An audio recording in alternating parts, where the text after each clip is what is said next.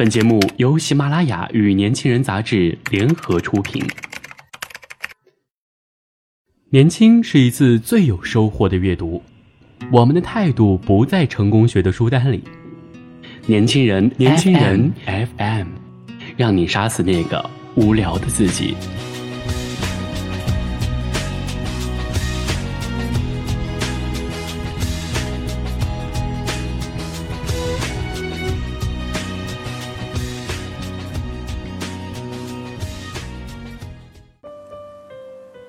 写给幸福，席慕容。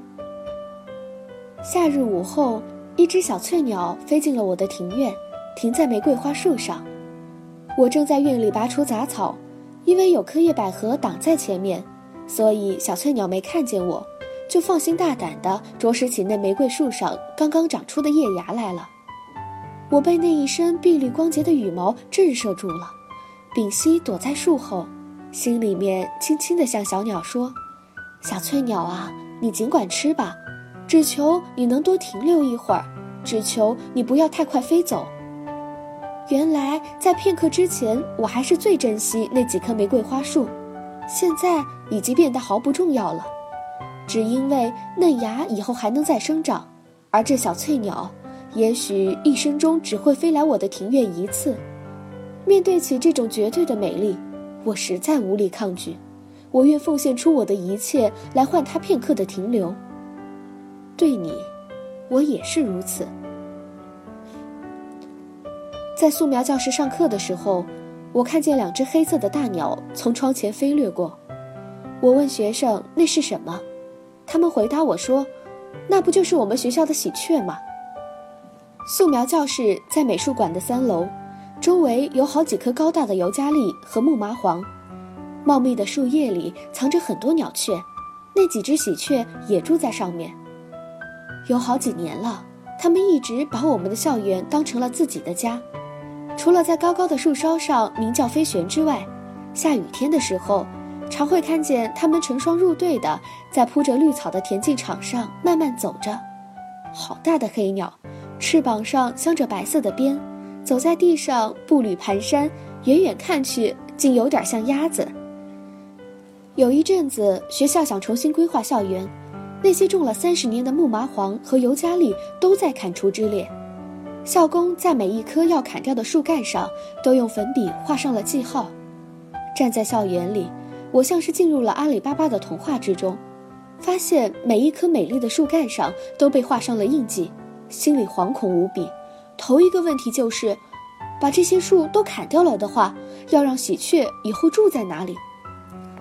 幸好计划并没有付诸实现，大家最后都同意要把这些大树尽量保留起来。因此，在建造美术馆的时候，所有沿墙的大树都被小心翼翼地留了下来。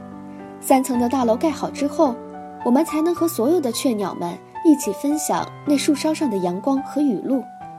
上课的时候，窗外的喜鹊不断展翅飞旋，室内的师生彼此交换着会心的微笑。原来雀鸟的要求并不高，只要我们肯留下几棵树，只要我们不去给它们以无谓的惊扰，美丽的雀鸟就会安心地停留下来，停留在我们的身边。而你呢，也是这样的吗？喜欢坐火车。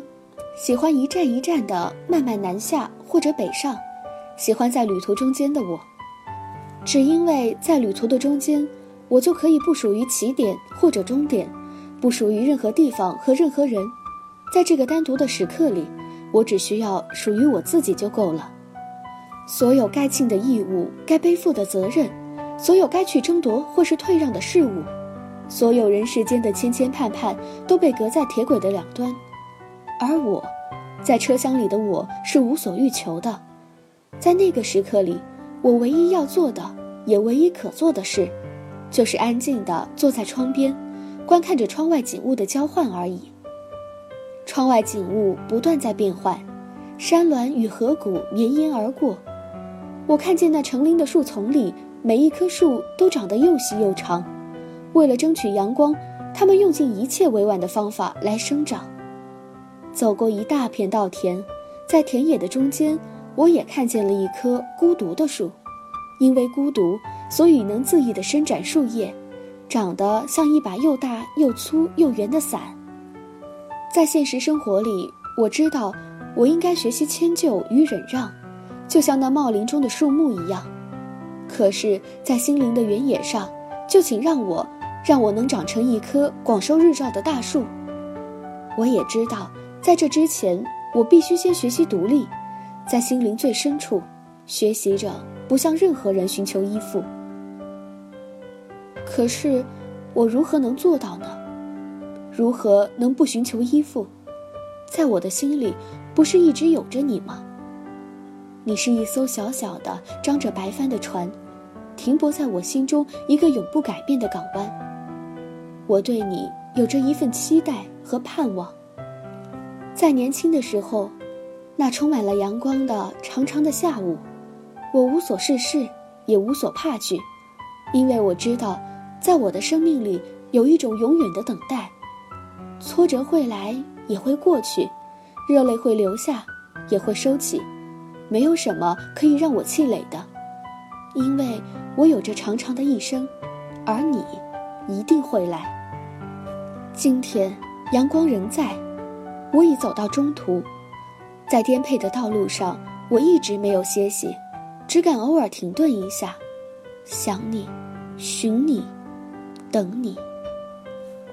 雾从我身后轻轻涌来，目光淡去，想你。也许会来，也许不会。开始害怕了，也开始对一切美丽的事物怜爱珍惜。不管是对一只小小的翠鸟，或是对那结伴飞旋的喜鹊；不管是对着一颗年轻喜乐的心，还是对着一棵亭亭如华盖的树，我总是会认真的在里面寻你，想你也许会在，怕你也许已经来过了。而我没有察觉，日子在盼望与等待中过去，总觉得你好像已经来过了，又好像始终没有来。你到底在什么地方呢？你到底是一种什么模样呢？总有一天，我也会像所有的人一样老去的吧。总有一天，我此刻还柔软光洁的发丝也会全部转成银白。总有一天，我会面对着一种无法转还的绝境与尽头，而在那个时候，能让我含着泪微笑的想起的，大概也只有你，只是你了吧。还有那一艘我从来不曾真正靠近过的，那小小的张着白帆的船。今天的年轻人到这里就结束了，感谢您的收听。想了解更多关于年轻人 FM 的信息，请关注微信公众号 “youngs 一九八一”或直接搜索“年轻人”即可。